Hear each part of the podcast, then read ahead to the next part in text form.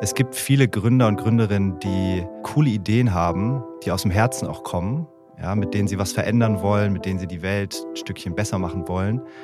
Und sie gründen eigentlich, um ihren eigenen Weg zu gehen, um frei zu sein. Und es gibt zu wenig alternative Wege, die aufgezeigt werden gegenüber dem Venture Capital Weg. So geht Startup. Mit Nina Annika Klotz. Hallo und herzlich willkommen zu So geht Startup in Amerika. Ich freue mich mit meinem heutigen Gast Jonas Gößling darüber zu sprechen, warum er mit seinem Startup Flowkey zuerst in den USA erfolgreich war und erst später in Europa und Deutschland und wieso er als nächstes nach Asien geht. Es geht also einmal rund um den Globus und zwar damit.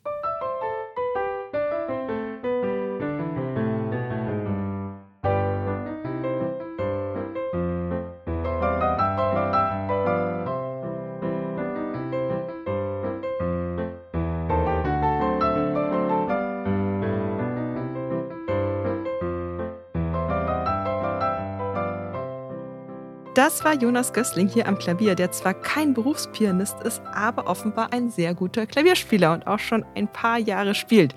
Und Unternehmer ist er auch, denn er hat eben eine App zum Klavierlernen und zum Klavierspielen entwickelt. Bei Floki finden Hobbymusiker einerseits Noten und Stücke.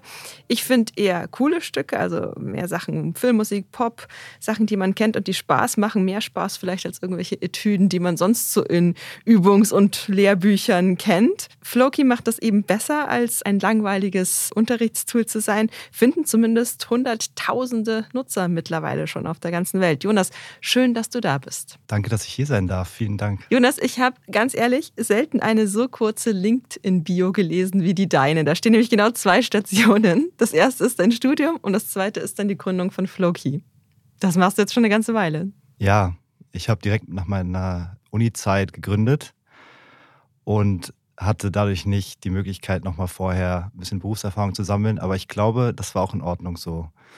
Ich denke, das Gründen ja, das lernt man so Learning by Doing. Von daher hat es ganz gut gepasst. Offenbar passt das. Dann Floki entwickelt sich prächtig, läuft ganz gut. Kannst du uns ein bisschen verraten, wie gut in Zahlen gesprochen? Ja, gerne. Also wir haben jetzt vor kurzem die Marke von 10 Millionen registrierten Nutzern geknackt und wir haben auch ja, zahlende Abonnenten im sechsstelligen Bereich. Das ist auf jeden Fall in den letzten Jahren hat sich das super gut entwickelt.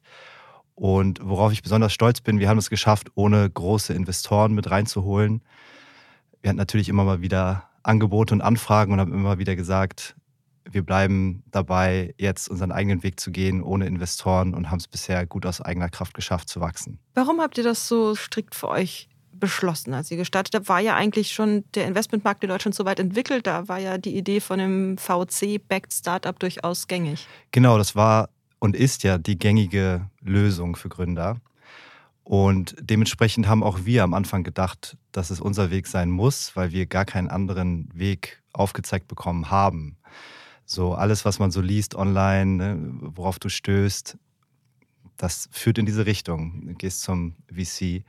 Und das haben wir dann auch gemacht. Also ich habe am Anfang, bin mit Investoren in Kontakt getreten, bin zu Investors Dinner gegangen und habe relativ schnell gemerkt, also spätestens dann, als so die ersten Termsheets kamen, habe ich mir die Termsheets durchgelesen und dachte mir, hm, das möchte ich eigentlich nicht so unterschreiben. Warum? Ja, weil dort viele Sachen drinstehen, die nicht so gründerfreundlich sind. Vor allen Dingen, wenn man als Gründer noch unbekannt ist und keinen riesengroßen Erfolg vorzuweisen hat, noch nicht auch finanziell selbst abgesichert ist, dann ist man in einer schlechten Verhandlungsposition und kriegt jetzt nicht die besten Deals von den Investoren. Sieht natürlich anders aus, wenn man schon die zweite Gründung macht oder schon selber ja in sicherem Sattel sitzt. Aber das hat sich nicht so richtig angefühlt, das zu unterschreiben. Und wir dachten, nee, wir wollen das lieber versuchen, irgendwie anders zu schaffen, bevor wir das jetzt machen. Also versuchen so lange wie möglich erstmal zu gucken, funktioniert das Business, funktioniert das Geschäftsmodell, und auf eigenen Beinen zu stehen, profitabel zu sein und dann eventuell später noch Investoren ins Boot zu holen. Mhm. Das funktioniert natürlich nicht bei jedem Business. Bei euch ging es, weil man das Bootstrap ganz gut machen kann. Ihr hattet nicht so wahnsinnig hohe Kosten am Anfang. Vielleicht erklärst du unseren Lesern mal ganz kurz, wie Floki funktioniert und wie ihr euch am Anfang organisiert habt. Ja, sehr gern. Also die App Floki kann man kostenlos runterladen Und man hat dann Zugang zu äh, ein paar Stücken zum Ausprobieren. Was wir auch anbieten, ist ein Probeabo. Also wir haben eine Premium-Version, wo du dann alle Songs und alle Kurse der App bekommst. Und die kostet zwischen 9,99 Euro und 19,99 Euro im Monat, je nachdem, wie lange die Abo-Laufzeit ist. Also das ist das Geschäftsmodell. Und das Coole an der App ist, dass sie erkennt, ob du auf deinem eigenen Instrument richtig mitspielst. Das heißt, die zeigt dir Songs und Übungen oder Kurse und du machst dann mit und die App erkennt, was du da tust und zeigt dir das. Und am Anfang war es tatsächlich so, dass wir mit überschaubaren finanziellen Mitteln starten konnten. Wir haben dann eine Crowdfunding-Kampagne gemacht, wir haben uns für Förderprogramme beworben, wir haben auch ein bisschen Geld von Privat, also von Angel-Investoren reingeholt und das hat uns dann gereicht, um Cashflow positiv zu werden. Es war am Anfang relativ hart, die ersten ein, zwei Jahre. Also wir haben wirklich jeden Pfennig oder jeden Cent umgedreht. Aber dann hat es dann doch funktioniert und mhm. konnten weiter wachsen. Habt ihr euch als Gründer ein Gehalt zahlen können? Also ist ja manchmal auch so. Ein sehr niedriges Gehalt. Wir hatten das Exist Gründerstipendium direkt aus der Uni bekommen. Da hatten wir, glaube ich, jeder 2000 Euro im Monat über dieses Stipendium bekommen. Und wir haben davon aber nochmal jeder 800 Euro im Monat abgezwackt und in die Firma investiert. Das heißt, wir haben wow. mit roundabout 1000 Euro im Monat gelebt. Damals noch aus der Uni in der WG ging das. Würde natürlich heutzutage nicht mehr gehen. Mhm, ja. Du hast ja am Anfang dann auch die Stücke selber eingespielt. Weil das ist ja auch, also ich kann auf Loki mir, ähm, mir Stücke raussuchen und dann auch erstmal vorspielen lassen. Und das hast du am Anfang selbst gemacht? Ja, wir sind zu dritt gestartet. Ne? Und äh, am Anfang haben wir alles selbst gemacht. Also ich habe die Stücke eingespielt, ich habe am Wochenende Kundensupport gemacht und auch die ersten Kurse eingesprochen. Also wir haben auch so Kurse, die dich an die Hand nehmen und Schritt für Schritt Sachen erklären. Die habe ich auch eingesprochen äh, und entwickelt. Also alles selbst gemacht. Mhm. Und jetzt, was hattest du gesagt? Achtstelliger Jahresumsatz und 10 Millionen registrierte Nutzer. Denkst du dir manchmal so in your face an all die Investoren, die uns damals über den Tisch ziehen wollten? Hm, das ist eine gute Frage. Ich denke so eigentlich nicht. Ich denke, dass Investoren eine wichtige Rolle spielen können im gesamten Ökosystem. Es gibt Unternehmen, die brauchen sehr, sehr viel Anfangskapital, um überhaupt zu funktionieren. Ich denke aber auch, dass es gibt viele Gründer und Gründerinnen, die coole Ideen haben, die aus dem Herzen auch kommen, ja, mit denen sie was verändern wollen, mit denen sie die Welt ein Stückchen besser machen wollen. Und sie gründen eigentlich, um ihren eigenen Weg zu gehen, um frei zu sein. Und es gibt zu wenig alternative Wege, die aufgezeigt werden gegenüber dem Venture Capital Weg. Das denke ich. Also ich glaube, dass viele Gründerinnen und Gründer könnten einen anderen Weg gehen, aber tun es nicht einfach aus Mangel an Wissen und alternativen Möglichkeiten und kommen dann in irgendwas rein, was sie eigentlich gar nicht wirklich wollen. Ne? Also ich glaube, es gibt auch natürlich genau den anderen Weg. Wenn man das nächste Google gründen will oder die nächste große Bank, dann braucht man viel Kapital. Aber es gibt eben auch die anderen Geschäftsmodelle, wo es nicht notwendig ist. Genau, wo man erstmal sagt, wir machen kleine Schritte, machen erstmal viel selber, versuchen das mit unseren bescheidenen Mitteln zu machen. Ja. Dann seid ihr aber an den Punkt gekommen, da ist ein riesiger Partner ins Spiel gekommen, Yamaha. Ne? War das dann auch so ein Meilenstein vielleicht, so ein Wendepunkt? Es war ein wichtiger Meilenstein für uns, die Partnerschaft mit Yamaha. Als Wendepunkt würde ich es nicht bezeichnen, weil wir davor schon gute Umsätze hatten und auch Cashflow positiv waren. Ein Wendepunkt war lustigerweise die Fernsehshow Hülle der Löwen, wo wir teilgenommen haben, aber kein, kein Deal, ne? keinen Deal bekommen haben. Aber durch diese Fernsehsendung sind die Umsätze so stark gestiegen, dass wir danach Cashflow positiv waren. Also davor ist der Kontostand jeden Monat ein bisschen runtergegangen und ich dachte schon, oh, oh, oh, klappt das alles noch? Und durch diese Sendung waren wir plötzlich profitabel es war echt abgefahren. Und man hat auch keine Kosten. Ne? Man hat einfach ähm, das Glück, dass sie einen ausgewählt haben. Auf jeden Fall, ja. Das war ein großes Glück. Und mit der Sendung ist auch Yamaha dann ins Boot gekommen, weil es ist eine lustige Geschichte, weil wir brauchten ein Klavier, um bei Höhle der Löwen das zu zeigen. Und die hatten uns auch gefragt, ob wir vielleicht ja irgendwie einen Hersteller kennen oder irgendwie ein Klavier stellen wollen. Und dann haben wir bei Yamaha uns gemeldet, haben gesagt, es gibt hier eine App zum Klavierlernen, die wir gegründet haben und wir werden, wir sollen ins Fernsehen kommen zu dieser Sendung. Wollt ihr nicht mit uns vielleicht eine Partnerschaft eingehen? Und das hat dann Yamaha gesagt, ja klar, wenn ihr äh, ins Fernsehen geht, dann sind wir dabei. Dann sind wir auch mit Yamaha dadurch eigentlich in Kontakt gekommen und dann hat das alles ganz gut funktioniert. Also bisher sieht die Zusammenarbeit ja so aus, dass ein Kunde, der ein Yamaha-Klavier kauft, bekommt wie viele Monate Flowkey-Zugang auch? Warte. Drei Monate. Mhm. Okay. Hätte man sich auch denken können, also ein Klavierhersteller und eine App zum Klavier lernen, das passt so gut zusammen, da kommen die doch gleich und legen euch einen Vertrag vor und kaufen euch. Das stimmt, ja. Man muss da über Yamaha wissen, es ist ein weltweiter Konzern, der aus Japan gesteuert wird. Und ich denke, die japanische Kultur ist ein bisschen anders. Also wenn Sie Unternehmen kaufen, dann wird es aus Japan quasi entschieden. Und wir hatten zunächst eine Kooperation mit der Niederlassung hier in Europa mhm. von Yamaha. Ich denke, Yamaha könnte irgendwann auf jeden Fall Interesse haben an einem Unternehmen wie Floki. Das macht ja eigentlich nur Sinn. Absolut. Ja. Wäre es denn für euch ein denkbares Szenario oder sagst du, nee, das ist mein Business und da kann ich mir nicht vorstellen, jemals loszulassen? Aktuell kann ich es mir nicht vorstellen, weil es ist genau ähm, meine Leidenschaft, die da reinfließt. Ich spiele seit meiner Kindheit selbst Klavier und die, die ganze Gründung und die ganze Geschichte macht Spaß. Ja? Und das jetzt einfach abzugeben und zu sagen, hm, ich, äh, ich wüsste jetzt auch nicht, was ich sonst machen soll. Dann äh, würde ich so ein bisschen den ganzen Tag. Den ganzen Tag Klavier spielen, ja. Vielleicht auch äh, keine, keine schlechte Idee. Natürlich, als Gründer, ich meine, ich mache das jetzt schon, schon eine Weile. Ab und zu denke ich natürlich drüber nach. Könnte es vielleicht noch was anderes im Leben gerade geben als das? Aber ich komme immer wieder zurück. Ich liebe das, was ich da tue und möchte es weitermachen. So war es bisher. Ja. Ich möchte natürlich niemals nie sagen, wer weiß, was in zehn Jahren ist. Ja. Die Welt kann sich dann komplett geändert haben, ich kann mich komplett geändert haben. Aber aktuell sieht es so aus. Wie kam das dann, dass ihr in den USA berühmt wurdet, bevor man in Deutschland viel über Flowkey sprach? War das auch die Zusammenarbeit mit Yamaha? Das kam über unseren ersten großen Marketingkanal, der wundervoll funktioniert hat. Und das waren YouTube Partnerschaften. Also es gab schon damals große YouTube-Kanäle, die Klaviervideos hochgeladen haben. Oder? Und wir waren das erste Unternehmen, was auf die zugegangen ist und gefragt hat, ob sie uns nicht promoten wollen. Und wir haben dann eine Art Affiliate-Modell mit denen angefangen. Das heißt, wir mussten denen nichts direkt zahlen, sondern die haben einfach unsere App promotet und wenn Nutzer über diese Links kamen, die die dann unter die Videos gepostet haben und dann auch gekauft haben, das Abo, dann haben, dann haben wir denen einen Teil von diesem Abo-Preis abgegeben. Mhm. Und so haben wir mittlerweile ja hunderte so Pianisten auf der ganzen Welt oder auch Seiten über Klavier, die uns promoten und die sich darüber so ein passives Einkommen auch aufgebaut haben. Die großen Channels, die großen YouTube-Piano-Channels sind einfach äh, vor allen Dingen in den USA und waren die groß und deswegen haben wir ganz viel Nutzer aus den USA dann bekommen.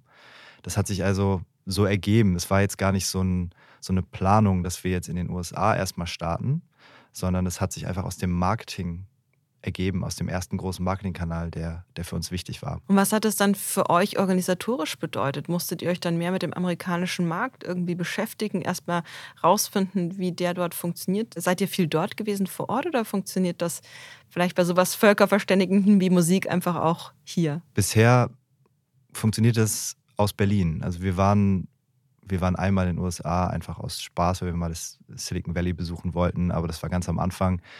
Ähm, wollten uns mal die großen Tech-Konzerne anschauen.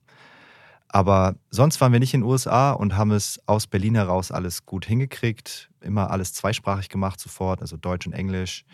Und auch hier in Berlin gibt es ja ganz viele auch ähm, US-Amerikaner, die dann äh, zum Beispiel was einsprechen können oder die einem helfen können beim, der, beim Copywriting. Also das geht ganz gut. Musik ist überall relativ gleich, Noten sind überall relativ gleich. Das hat dann ganz gut funktioniert. Ja, ich glaube tatsächlich, dass es daran wahrscheinlich auch liegt, ne, dass das einfach, ja, wie du sagst, überall gleich ist. Jetzt zum Beispiel auch in Asien, der, der nächste große Markt für euch. Das haben wir jetzt in den letzten Jahren Schritt für Schritt aufgebaut. Vor allen Dingen China und Japan sind wichtige Märkte für uns geworden. Und mal sehen, was da noch geht. Also sowohl China als auch Japan sind, das, in der Kultur ist Klavierspielen sehr hoch angesehen und sehr weit verbreitet. Es gibt natürlich trotzdem viele kulturelle Unterschiede und es ist nicht ganz so einfach aus Deutschland heraus dort Fuß zu fassen wie jetzt zum Beispiel in den USA, weil die Sprache ist ganz anders, der Musikgeschmack ist zum Teil auch anders. Also die Chinesen oder die Japaner spielen nicht unbedingt genau das gleiche wie, wie die Deutschen oder die, die US-Amerikaner. Okay, aber so, so die Klassiker? Die Klassiker, ja. Klassik ist überall gleich auf der Welt. Das ist auch schön. Auch Klaviermusik ist ja viel Klassik. Und wir sehen auch, dass das immer noch sehr, sehr beliebt ist in vielen Teilen der Welt. Gar nicht so sehr in Deutschland. Die Deutschen mögen sehr gerne moderne Sachen spielen, Pop, Filmmusik, zum Beispiel Amelie. ich, ja, die Musik von Amelie, das ist so das Stück, was die Deutschen am liebsten spielen wollen. Tatsächlich, interessant. Ja. ja, aber Klassik ist doch in, in China und Japan auch noch sehr beliebt. Jetzt sind wir im Vergleich dazu, was, was spielen Amerikaner gern, was spielen die Klavierspieler in China und Japan gerne? Also die Amerikaner spielen gerne Klassik, mhm. auch Pop und, und aber wirklich, ich glaube, Nummer eins ist, ist Klassik in den äh, USA dicht gefolgt von Pop. Und in China und Japan sieht es ähnlich aus.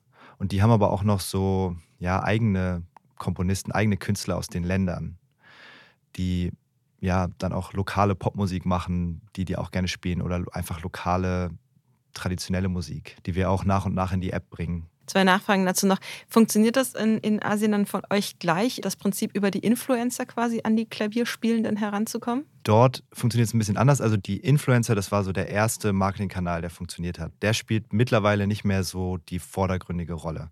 Wir haben irgendwann auch angefangen natürlich mit bezahlter Werbung. Je mehr Geld wir auch zur Verfügung hatten, desto mehr konnten wir auch in Werbung investieren. Dann Suchmaschinenoptimierung machen wir, App Store Optimierung machen wir, sehr erfolgreich. Hm, dann die Kooperation mit Yamaha, die ist auch vor allen Dingen in den Ländern Japan und China wichtig, weil dort die Marke Yamaha sehr bekannt ist. Und in China wachsen wir viel über den App Store selbst. Also wir werden von Apple regelmäßig gefeatured. Wir haben eine sehr gute Verbindung zu Apple und auch über ja, TikTok, Werbung bei TikTok. TikTok kommt ja aus China und dort funktioniert es auch ganz gut. Eure gute Beziehung zu Apple, das hat man auch letztes Jahr gesehen. Da war Tim Cook zu Gast hier in Berlin und du hast ihn getroffen. Erzähl mal, was habt ihr denn gemacht? Zusammen? Ja, das war wirklich ein besonderes Erlebnis für mich.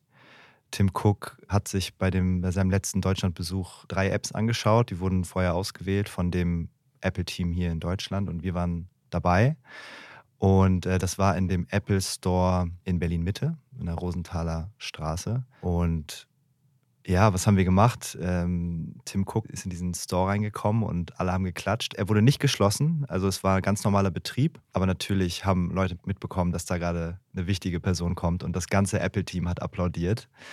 Und ich war unglaublich nervös. Ich habe schon in den Tagen davor geahnt, dass er kommen wird. Es gab so kleine Hinweise vom Apple-Team. Also keine konkrete Einladung, haben die nicht gesagt, hier, das wird. Ja, es war schon eine konkrete Einladung zu einem wichtigen Apple PR-Event, so haben sie es angekündigt, aber sie haben auch gesagt, es kommt ein wichtiger Gast. Aber den Namen haben sie nicht genannt. Ich konnte mir aber ja ausmalen, wer das ist.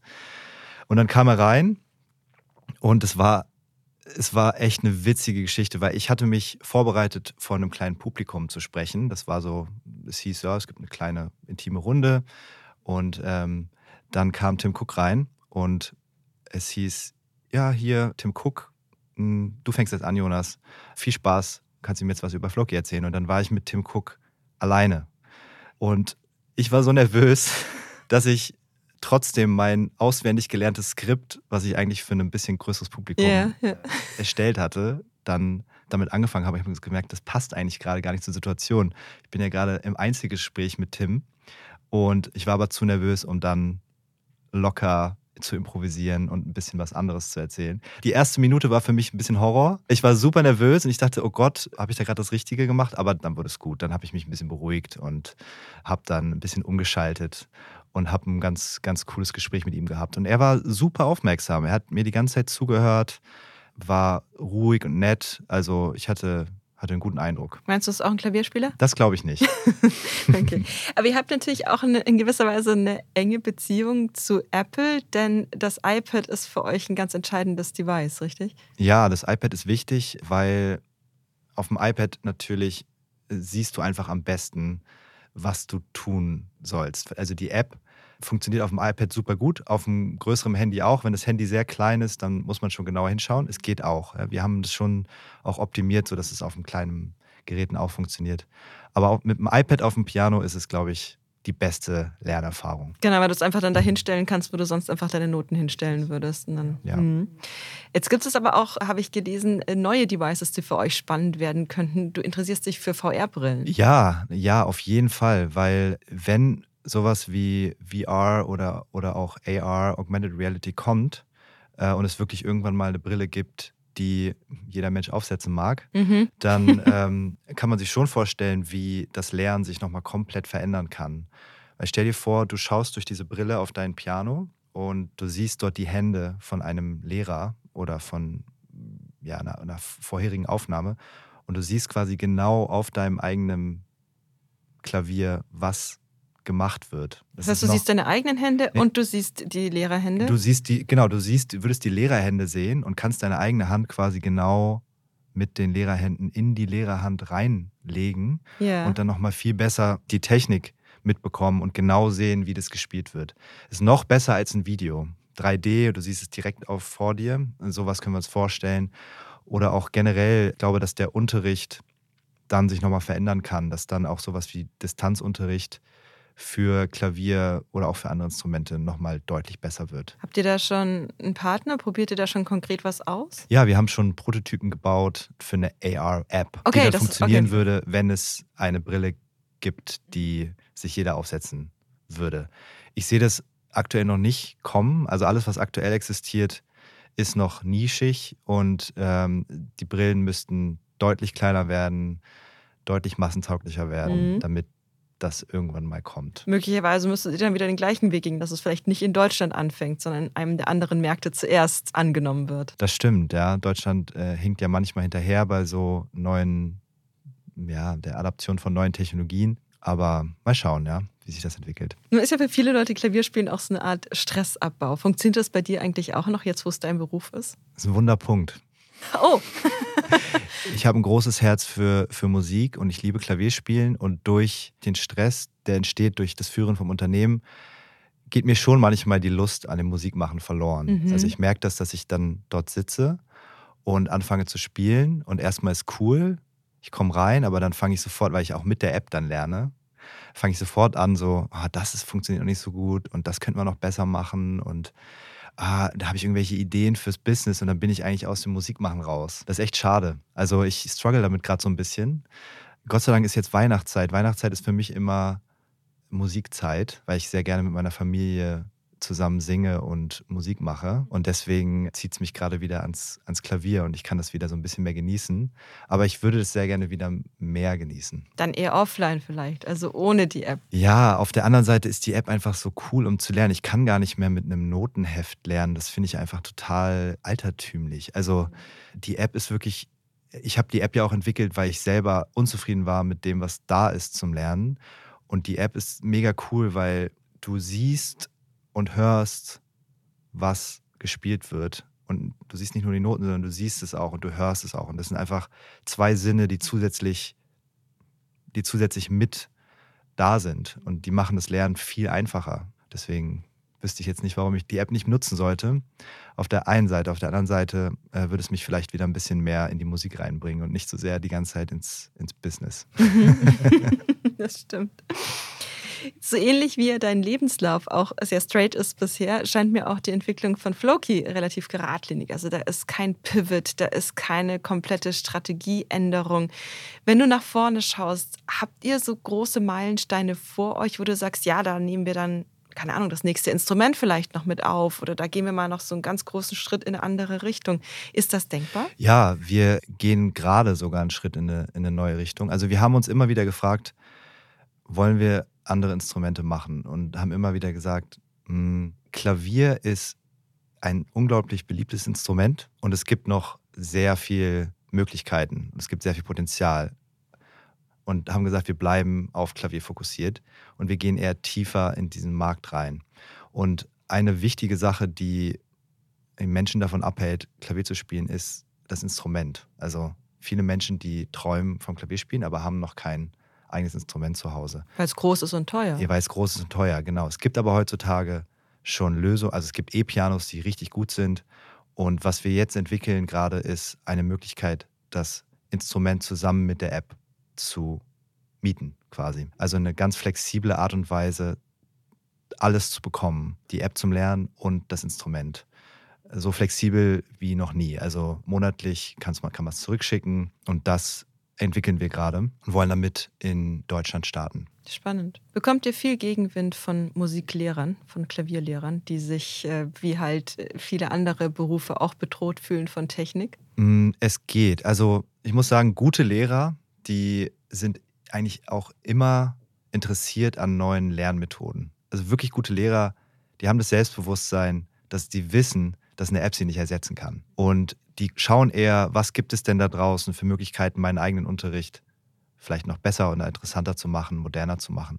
Und deswegen kommen auch jetzt schon viele Lehrer und auch Schulen auf uns zu und nutzen Flowkey im Unterricht. Es gibt natürlich auch die, die sich bedroht fühlen von einer Lern-App, aber ich hätte ehrlich gesagt mit mehr Gegenwind gerechnet. Also es, es, hält sich in Grenzen. Jonas, vielen herzlichen Dank für deine Zeit. Ja, danke, es hat Spaß gemacht. und den Hörerinnen und Hörern draußen wünsche ich auch, dass sie ab und zu Zeit finden, Stress abzubauen und vielleicht sowas zu machen, wie eben mal wieder Klavier spielen. Flowkey bietet sich ja wunderbar an, auch für Leute, die das als Kind vielleicht mal gelernt haben, dann aufgehört haben, weil man halt aufhört, wenn man erwachsen wird, aber jetzt wieder einzusteigen. Es ist ein relativ niedrigschwelliger Einstieg auch für Erwachsene, wieder ein Instrument zu lernen.